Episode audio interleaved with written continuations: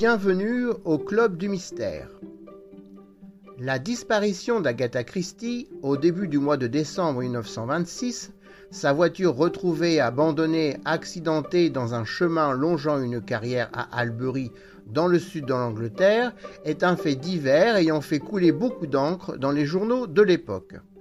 L'étrange disparition, durant 11 jours pour la police et le public, n'a cessé d'interroger les fans d'Agatha Christie et la presse depuis 1926. La romancière a toujours refusé d'en parler. De nombreux articles en ligne sont maintenant consacrés à cet événement et s'ajoutent les uns aux autres chaque année.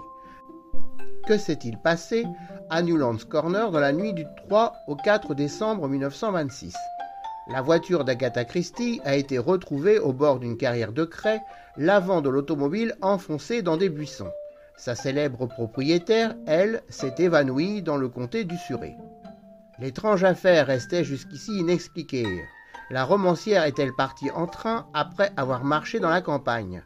Alors, qui est la femme dont un témoin, un cycliste, démarre la voiture très tôt le matin du samedi 4 décembre près de Newlands Corner? S'agit-il d'une mise en scène, d'une tentative de suicide? Plutôt que de se limiter à une énième écriture de l'histoire de la disparition de la reine du Woodunit, une disparition qui fut en réalité temporaire, il était possible de mener une véritable enquête en ligne, d'avoir une vue d'ensemble sur les endroits traversés par Agatha Christie et, à partir de la forte probabilité de l'existence d'une complicité par ailleurs abordée par certains auteurs, d'en déduire la présence indéniable d'une seconde voiture avec l'introduction de ce nouvel élément.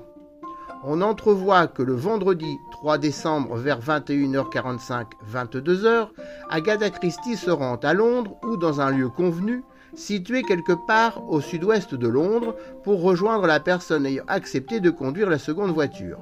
Elle la précède jusqu'à Newlands Corner, une colline du Surrey qu'elle connaît bien.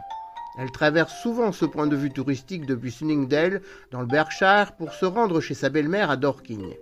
Elle y était passée à l'aller et au retour l'après-midi même.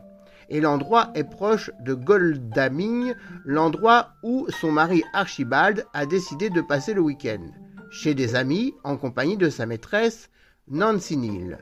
Les deux voitures parviennent au croisement principal de Clandon et prennent la direction de Nuance Corner. Autour de 22, 3h30 minuit, elles produisent un fond sonore qui est entendu par une gitane d'un camp proche. Les détails de cette étrange affaire posent nécessairement des questions auxquelles jusqu'ici aucune réponse satisfaisante n'a été apportée. Avec cette hypothèse, cela suppose une nuit blanche pour Agatha Christie, mais n'avait-elle pas une aptitude à conduire longtemps? Et l'amour de la vitesse et l'exaltation au volant ne sont-ils pas ressentis par plusieurs de ces personnages?